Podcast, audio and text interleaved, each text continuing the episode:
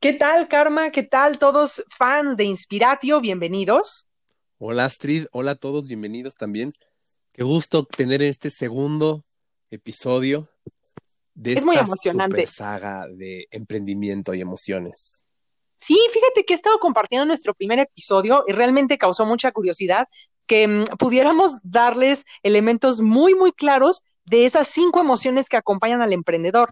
Tanto las desagradables también estaremos abordando como aquellas deseables y cómo activarlas en cada uno. Entonces, estos cinco episodios van a ser herramienta básica de cualquiera que esté emprendiendo, que esté pensando en emprender o que ya haya pasado por ello y dice, no, no estoy seguro si volvería a hacerlo. Este es tu podcast, estas herramientas son para ti. Buenísimo. ¿Y cuál va a ser el, la emoción de hoy? Pues mira, quiero contarles cómo empezó primero la idea de hacer el título de hoy, porque estamos platicando de algo que se le presenta a los emprendedores, pero que no es realmente una emoción. Cuéntales lo que estuviste concluyendo. Bueno, una de las cosas que también eh, detienen mucho a, al emprendimiento son las excusas. Entonces, tenemos mucha pues manía de dar excusas a nosotros mismos, a la gente, a las circunstancias, a todo. Y obviamente excusas en sí no es una emoción como Claro. tal. Entonces dijimos, bueno, pero ¿qué emoción desarrolla esto, no? ¿Por qué es que tenemos esta sensación o esta manía de dar excusas? Entonces fue que pensamos en la emoción de no sentirse suficiente. Claro, claro, la, esa es la emoción de insuficiencia, inmediatamente activa en nuestro cerebro esa necesidad de defendernos, de, y aun cuando el otro no nos esté atacando, también son cosas que queremos escuchar de nosotros mismos para sentirnos que somos suficientes. Claro, de justificar, que la justificación y las excusas, pues básicamente podría ser lo mismo, ¿no? O sea, dependiendo Claro. del contexto, pero puede ser Sí. lo mismo. Eh, y creo que es un tema muy importante porque, bueno, cualquier emprendedor que quiera lograrlo tiene que quitarse las excusas de su camino y en general, desde chiquito hemos aprendido a dar excusas por miles de razones, por nuestros fallos, por nuestros logros, por Sí. miles de cosas que creo que es un tema importante a tratar el día de hoy. Sí, definitivamente. Entonces empecemos para reducir un poco el estrés de nuestra audiencia, porque inmediatamente cuando se empieza a hablar de insuficiencia y de las excusas, todos nos Cuando se ponemos un empieza a poco hablar de tensos. excusas, hasta damos excusas, ¿no? De no, yo no. Exacto. De veras. Entonces hay que poner el buen ejemplo, Karma, eh, ventilando nuestros casos particulares para que puedan sentir la libertad de decir, ah, ok, si existen esas situaciones, pues sí, puedo admitir que yo también las he vivido. Quiero empezar contando cuál ha sido la excusa más ridícula que me, ha- me- me- me he puesto, perdón. Ah, pero no de adulta, de verdad me esforcé por encontrar un, un episodio realmente vergonzoso y ridículo, pues para romper el hielo, Karma, para romper el hielo ver, con la sí, audiencia. sí. Entonces, pienso que la peor excusa fue cuando iba en kinder, fíjate hasta dónde me llevó mi, mi viaje personal. Eh, estaba en el kinder y eh, la maestra nos decía que había que pedir permiso para ir al baño, ¿no? Era un kinder tradicional. Y yo ya no aguantaba, pero la maestra estaba hablando con una maestra y así pequeñita como estaba, pues ya no aguanté más y me hice pipí y el salón se así cerca de mi silla, un charco. Obviamente los compañeritos lo empezaban a notar y llamaron la atención de la maestra y la maestra me vino a preguntar y en cuanto me dijo que por qué no le había dicho, escuchen esto, la ridícula excusa, pero fabricada por el cerebro de un niño, ahorita analizamos esto, le dije, porque no hay que interrumpir a los adultos cuando hablan. Qué cosa más eh, reveladora, porque ¿qué tenía que estar pasando en mi cabeza para que yo sintiera eso, insuficiencia, que yo no era suficientemente importante como para ir a hacer algo que era necesario? Claro, claro. También qué creencias tenías. O sea, por ejemplo, esta excusa que decías, ¿la diste como excusa en el sentido de no creo en eso y solo me justifico? ¿O realmente creías en tu respuesta? Bueno, eso no lo puedo recordar, solamente recuerdo que en este episodio de infancia eso fue lo que contesté. Uh, pero eh, ya después uh, analizándolo y pues las orientadoras que habían en kinder y demás eh, explicaban que yo estaba viviendo mucha presión porque acababa de nacer mi hermana y ahí está nuevamente la sensación de insuficiencia. Yo no era suficientemente importante porque ya había un nuevo personaje en mi familia. Y entonces, al no sentirse uno suficiente, encuentra la manera de justificar lo mal que se siente. Entonces, yo no me sentía Mm. suficiente como para que un adulto me hiciera caso de algo que era muy importante. Era como, no, esto no es tan importante como el hecho de que el adulto está hablando. Fíjate, esto es muy interesante porque muchas veces este sentimiento de insuficiencia nos hace justificarnos con nosotros mismos, muchas veces con cosas que sí creemos. O sea, yo no sé tu caso, si lo creíste o no, me parecía que pudiste haberlo creído, pero yo estaba pensando antes de empezar el episodio en una excusa como algo que te inventas, casi una mentira que ni te crees tú, ni se cree nadie, pero la dices para justificarte. Pero también podemos hacerlo sobre cosas que creemos como verdad y que nos pueden estar limitando en muchísimos sentidos. sí. es muy interesante también ese, ese aspecto. Y creo que esa es más peligrosa todavía porque la que no te crees o la que sabes que es mentira, aunque te, te perjudica porque no estás tomando responsabilidad sobre las acciones, esta es todavía más peligrosa porque no solo no tomas responsabilidad, sino que ni te das cuenta, ni te das cuenta y tú estás creyendo que, que estás bien, ¿no? Sí. Porque eso es tu creencia. Wow.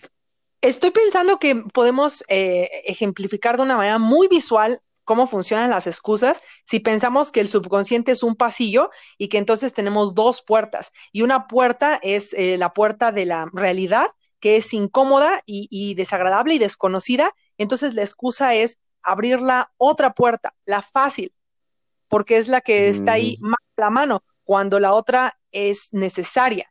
Entonces no queremos enfrentar algo sobre nosotros mismos y lo podemos observar en ejemplos de personas que tienen éxito, Karma. Podemos eh, leer sobre Elon Musk y otra serie de personas que obviamente es desde afuera solamente, pero decimos, ah, ya la armaron en la vida. Bueno, ellos tienen el hábito de no darse excusas. No significa que un acto que cometieron incorrecto, no un, error o punto que eh, malentendieron algo, lo que sea, no es que em, no es que finjan que no pasó, sino simplemente no pierden tiempo tratando de, mm, eh, como dices, de inventar el por qué no ocurrió. Simplemente lo asumen y hacen algo para solucionarlo.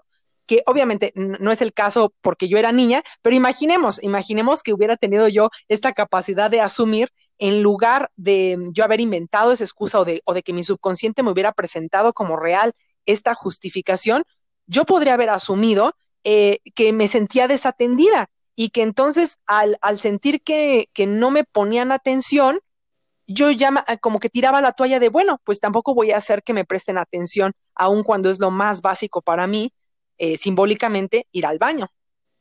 Claro, claro. Y todo esto que comentas viene mucho a tomar responsabilidad, como decías en el ejemplo de Elon Musk, ¿no? Eh, o sea, no es de que justifiques, ay, es que no pasó, pues, por, y te inventes algo es realmente tomar responsabilidad. No pasa nada, no pasa nada fallar, no pasa nada de pronto cometer errores, siempre y cuando tomemos la responsabilidad y, y trabajemos en, en, volverlo a hacer. ¿no? no pasó ahorita, pero seguimos adelante.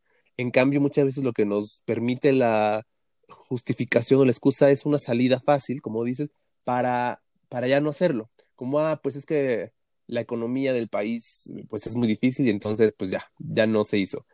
Y entonces nos da la salida de, ya no lo tengo que seguir haciendo, pues porque la economía del país o por eh, lo que sea, no hay miles de justificaciones externas que nos hemos creado, eh, ambiente, el país, el gobierno, el, tantas cosas que además parecieran real. Para mucha gente pueden ser justificaciones reales eh, y que vienen mucho. A mí, por ejemplo, me ayudó mucho hace muchos años. Yo escuché un consejo que tal vez mucha gente que nos escuche lo ha, lo ha oído ya, que decía que siempre tomara responsabilidad por absolutamente todo lo que ocurrió en tu vida. Es algo que a mucha gente le puede costar trabajo asimilar porque absolutamente todo quiere decir absolutamente todo y hay cosas que parecieran que no están en nuestro control o que, que, ni siquiera deberíamos de tomar ese nivel de responsabilidad porque parecieran tan grandes o tan externas. Sí. Que por qué nos tendríamos que, que pues atrapar de esa manera en esta responsabilidad. Pero finalmente entendí eh, aquellos años que sí hay que tomar responsabilidad sobre todo lo que nos pasa porque a veces sí hay cosas por las que no, no tenemos el control, pero sí tenemos el control de cómo reaccionamos y qué hacemos al respecto. Entonces, es ahí donde viene nuestra responsabilidad sobre cómo nos afecta en la vida y qué hacemos, ¿no? ¿Qué podemos hacer a partir de eso? Fíjate que hay una palabra que, que, nunca he encontrado así como una manera que suene tan poderosa de referir en español, porque la palabra es en inglés en muchos textos de desarrollo personal y de coaches o incluso de terapia. El término que se refiere a, a tener accountability o que se pueda contar contigo. suena, siento que es mucho más preciso en inglés, pero se refiere a eso, que, que puedas responder porque tomas la responsabilidad de las cosas. Y creo que justo esa sensación de accountability es opuesta a las excusas. Y creo que lo peor de las excusas, lo que lo hace más grave, es que el cerebro está diseñado para confirmar aquello en lo que te enfocas. Entonces, cuando tú te arrancas con una excusa que primero no te crees que está ideada por, porque es la salida fácil, eh, mientras más gana terreno esa excusa en tu cabeza, más tu cerebro comienza a buscar confirmación. Y eso es lo peor cuando decimos, me gustó el ejemplo que dijiste, es que la economía, claro, y mientras más te enfocas en ello, más vas a encontrar confirmación de que tu excusa es válida. Pero aquí lo que estamos discutiendo no es que tu excusa tenga fundamentos o no, sino que el hábito de recurrir a las excusas es eh, activado por ese mecanismo de defensa por no sentirte suficiente. Quien se siente suficiente no pone una excusa, sino busca el cómo sí.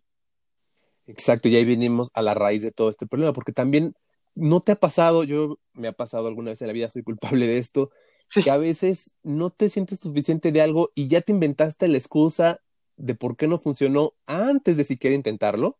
Ay, por favor, lo hago todo el tiempo con mis relaciones amorosas. Es mucho más fácil decir, ah, sí, era esto, sí, sí, debió ser esto otro que el asumir que simplemente no había un interés recíproco y punto. Claro, y mucho viene justo eso, ¿no? Porque hay muchas áreas en nuestra vida, algunas sí nos sentiremos capaces o suficientes y habrá otras que digamos, híjole, esto me queda más eh, débil o lo tengo que trabajar más, no estoy seguro poderlo lograr. Y, y creo que un primer paso para evitar esto, porque obviamente el camino de sentirse insuficiente a sentirse suficiente, pues es un proceso, pero un buen primer paso sería evitar decirnos excusas desde antes de que pase nada. O sea, esta, este hábito de inventarnos, de, ay, ahora que falle, ¿qué voy a decirle a la gente? Este, pues decir esto, ¿no? Y ni has fallado, ni siquiera has empezado y ya te inventaste la respuesta, ¿no? Evitar eso, evitar a toda costa eh, predispo, ¿cómo dice? predisponernos al fallo inventándonos desde antes la justificación. Entonces, no. No, si queremos lograr algo, a lo mejor no te sientes suficiente, pero por lo menos no te pongas ya el pie desde el principio y espérate a fallar, porque a, lo mejor te sale bien, pero si falles vas a aprender y, a la siguiente vez vas a lograrlo, ¿no? O sea, el, el, fallo no es, no está mal, eso nos ayuda a aprender y a seguir creciendo. Entonces, creo que ese sería un buen paso, no poner excusas desde antes.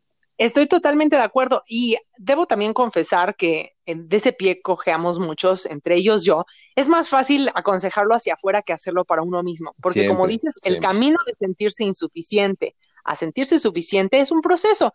Pero cuando más empecé a prestar atención a corregir ese proceso en mí, fue cuando em, con mi hija, que tiene cinco años, eh, obviamente tomé la decisión de hacerlo diferente y que no generara en ella el hábito de las excusas. Así que cuando ella comete un error o se le cae algo o hay un accidente y me empieza a describir el por qué ocurrió, siempre la detengo y le digo, eso ahorita no importa, mejor dime qué hacemos para enfocar en cómo va a solucionar, incluso cuando por culpa de ella a lo mejor, ¿no? Se cae una amiga o lo que sea, eh, y le dice, discúlpame y perdón, y, eso lo hacemos todavía de grandes, ¿no? Disculpa, ay, qué pena y perdón, y el otro es como, ya cállate, ¿no? Por favor, necesito concentrarme eh, en, llorar o en limpiarme la sangre, no sé. Entonces la, la enfoco con esa pregunta de, sí, ya te escucho, pero ¿qué sí puedes hacer? y entonces comienza a reaccionar a ello de una manera más asertiva, ¿no? A lo mejor no puede hacer nada por la amiguita, pero puede estar sentada, callada, en paz, o puede traerle algo, o puede, etcétera. Entonces, su cabeza está enfocada no en la excusa, que es la justificación de, por qué algo falló, y es estar enfocado en qué sí puedo hacer, no el negar que ocurrió algo eh, malo, sino el decir, bueno, ¿y qué sí voy a hacer? Y entonces por eso digo que es de dientes para afuera, porque entonces al decirle eso yo, obviamente tengo que voltear hacia mí y decirme lo mismo. ¿Qué pasa cuando algo no me funciona, cuando yo fallo, cuando no cumplo con una fecha, cuando eh, algo que dije no fue lo correcto? Entonces, e, es un ejercicio constante el, y que puede ser resumido en esa frase, en lugar de decir por qué no eh, fue como prefería o por qué yo creo que sí, así debió ser, pero quién sabe qué pasó, eso es peor, ¿no? Que la excusa no es de admitir que algo falló, sino de mostrarte que aun cuando es obvio que fallé, tratar de decirte por qué sí debió ser y no fue. Claro, claro. Por la pregunta de, bueno, ¿y qué sí puedo hacer? Y yo creo que eso que dices puede ser un buen segundo ejercicio, que podemos trabajar en eso. Cuando tengamos algún, porque normalmente formamos excusas cuando tenemos errores, ¿no? O hay alguna cosa que nos salió mal o algún fallo.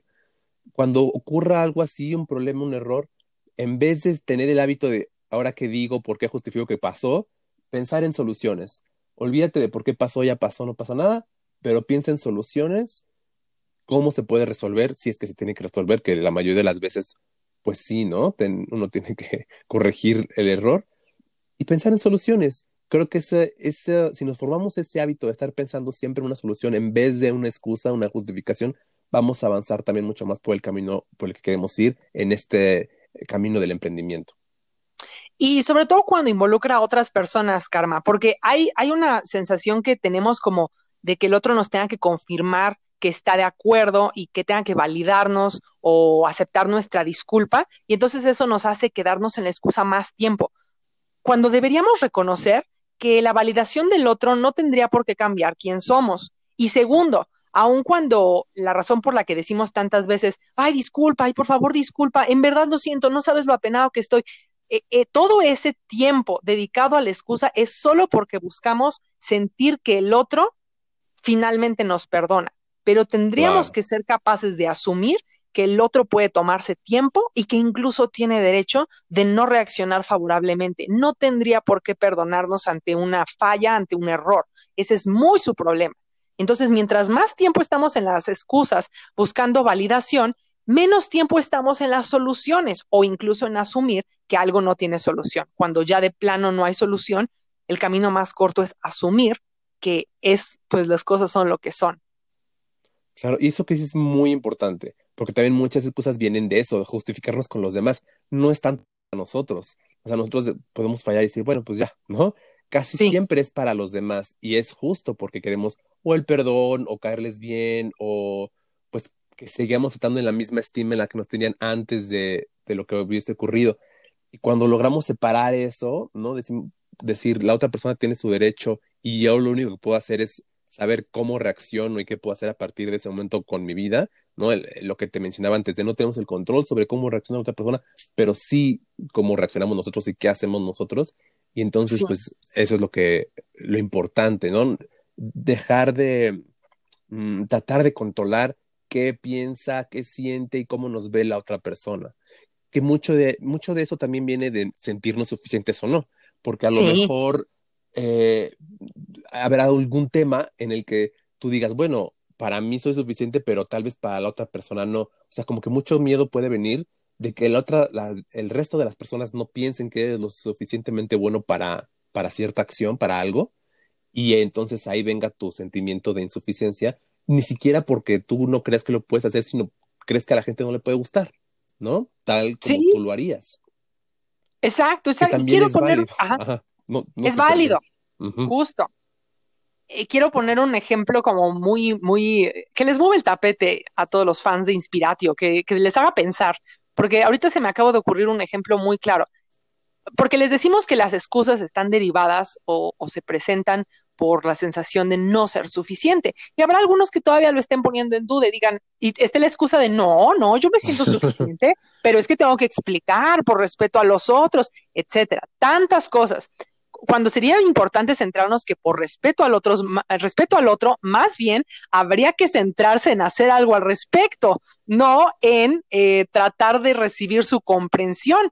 Y entonces el ejemplo que quiero dar es cuando, eh, eh, por ejemplo, algunas celebridades, no digo que todas, pero las que se les conoce por tener una buena actitud, que se les conoce por una personalidad empática y agradable, y que a algunas les ha pasado que llegan tarde a sus propios conciertos o a sus firmas de autógrafos y, entonces se saben suficientes, pero toman una acción al respecto, pero no están eh, tratando de explicar todo lo que pasó como si no se sintieran suficientes, precisamente porque saben que son suficientemente talentosos y que por eso tienen a ese conjunto de gente que están dispuestos a esperarlos. Como se saben suficientes, pasan menos tiempo en las excusas. Estoy hablando de ejemplos de cuando llegó tarde a una firma de autógrafos y Lady Gaga les trajo pizzas a todos, pero no se, pasó, no se pasó dando un speech de media hora sobre por qué llegó tarde. A lo que iba, iba a la firma de autógrafos, se sabe suficiente, sabe que merece la espera de esa gente, pero también respeta su tiempo y no lo desgastó en tanta palabrería, sino que tomó una acción en compensación. No puede compensarles el tiempo, pero sí puede compensarles la emoción. Claro, que es finalmente es eso, buscar una solución y enfocarte simplemente en eso. Creo que ahí hay cosas muy rescatables. Y por ejemplo, Astrid, ¿qué le dirías a alguien que tuviera este, esta sensación de no ser suficiente con respecto a algo? Yo sé que varía mucho de qué a qué, pero ¿cómo podría una persona trabajar el sentirse más o sentirse suficiente en algo que quieren hacer? Eh, una cosa que hacemos en la hipnosis y que también he visto eh, que hacen en los programas del doctor Joe Dispensa, recomendable para quien quiera buscar sus programas, es que tratan de recrear en la imaginación eh, un evento de su infancia, como si te, si te preguntan, ¿cuándo fue la primera vez que te sentiste insuficiente? o que no era suficiente. Entonces dejar que tu cerebro te presente la escena probable, porque aunque esté enterrada en los recuerdos, solo el hecho de de estar pensando en la insuficiencia, tu cerebro conecta con un episodio. Y una vez que encuentras ese episodio, tanto dispensa como los que practicamos hipnosis, lo que enseñamos es a que imaginariamente le vuelvas a dar un nuevo significado, o sea, que manipules la escena en tu cabeza hasta que logres sentirte suficiente, aún cuando en la escena eh, los, factores, ¿no? La manera como nos hablaban nuestros papás o las palabras específicas que dijeron o cómo nos trataron, les diéramos un significado diferente para poder recuperar en nuestra cabeza el poder sobre ese evento, restarle importancia y volver a conectar con nuestra sensación de ser suficientes. Es decir, por ejemplo, si fue una situación que parecería como insustituible, ¿no? Que, que golpeado de niño y que aunque no usaron palabras, el simple hecho de que te agredan físicamente te conecta y te marca sobre que no eres suficiente, o sea, tal punto eres insuficiente que ni siquiera tu cuerpo merece respeto y por eso eh, recibiste o fuiste merecedor de golpes. Entonces, ese evento, obviamente, claro que la salida más lógica es que la gente vaya a terapia, pero si no estás en un episodio tan grave como el que describo ahorita, muy extremo, si no solamente son como ideas acumuladas de que no te salías con lo que querías o que tus papás no te daban lo que buscabas, ¿no? Ese tipo de cosas un poco más ligeras, las sustituyeras por manipulando en la imaginación ese evento hasta volver a reconocer que tú eras suficiente, pero que las circunstancias a tu alrededor pues son lo que son, no me compraban lo que querían. Entonces, en mi evento, en mi cabeza, yo puedo reconocer que mis papás eh, utilizaban el dinero para otra cosa que consideraban prioridad o que no tenían ese dinero, etcétera. Darle un nuevo significado para desconectarlo de si yo era suficiente o no y por eso me pasó lo que me pasó. Claro, y es que está, es muy importante lo que dices porque pone en claro que esta, esta sensación de insuficiencia es adquirida. O sea, uno como niño no nace pensando que, que no es suficiente para todo. Uno sueña y cree que va a ser astronauta o lo que quiera y no lo pone en duda, pero va adquiriendo estas limitaciones pues, por las experiencias, la gente, su vida, lo que sea. Y, y al, al ser adquiridas también pueden ser removidas, ¿no? Simplemente como es entendiendo lo que te pasó y decir, bueno, no es que no me quisiera, no es que no mereciera amor, es que pues no tienen el dinero para comprarme eso, ¿no? O lo que sea.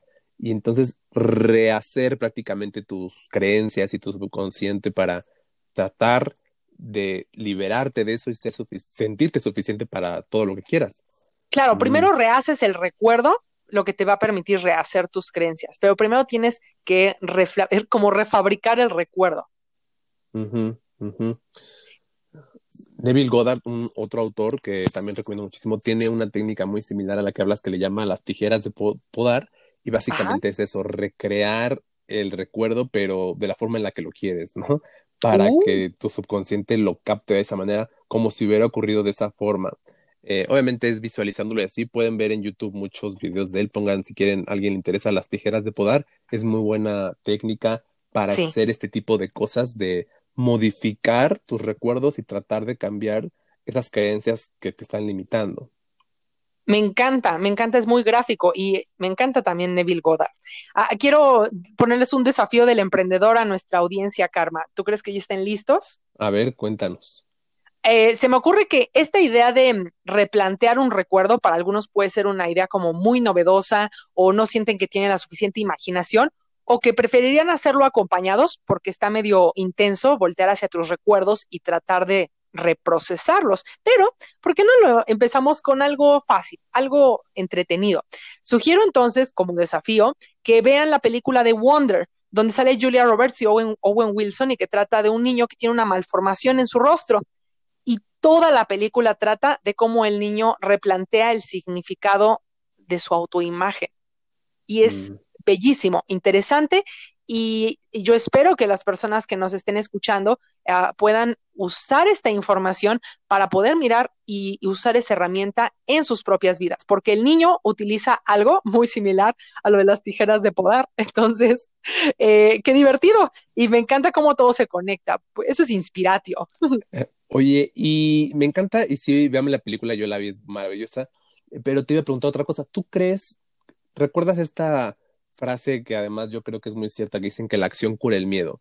Eh, ¿Tú crees que en este, en este caso en particular, hablando de sentirse suficiente para lograr algo, el poner, además de todo esto que hemos hablado, poner acción sobre, algo, sobre eso que quieres hacer, también puede ayudar a la gente a superar esa creencia?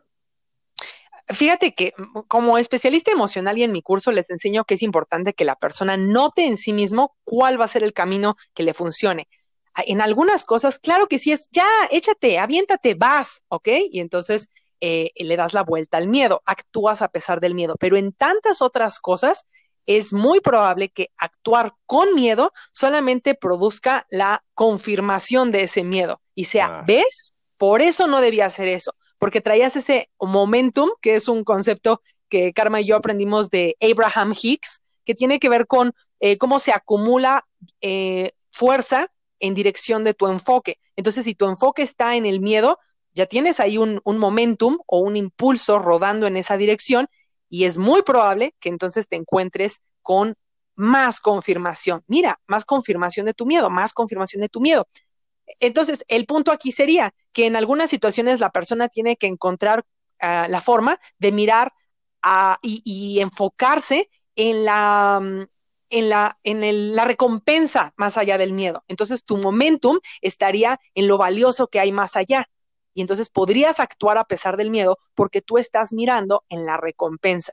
Pero para otras personas hay que observarse a sí mismos y, y saber aceptar, no estoy pudiendo enfocarme en la recompensa estoy solo enfocado en el miedo. Entonces ahí sí aguas, porque solamente vas a seguir eh, generando más confirmación de ese miedo. Hay, hay este, eh, esa sería como la brújula personal, pero un ejemplo que me gusta muchísimo, Karma, es de las personas que se tatúan, que aun cuando están infligiendo una acción física dolorosa en su cuerpo, el enfoque está en la recompensa más allá de eso, al punto en el que hay personas que se vuelven adictas a tatuarse porque han resignificado el dolor. No es que deje de doler, solamente eh, lo sienten distinto, lo han resignificado, porque su enfoque aún está en la recompensa más allá de, de la sensación física. O como decíamos en el episodio pasado, como Tony Robbins, está en el placer que hay después de ese momento de dolor.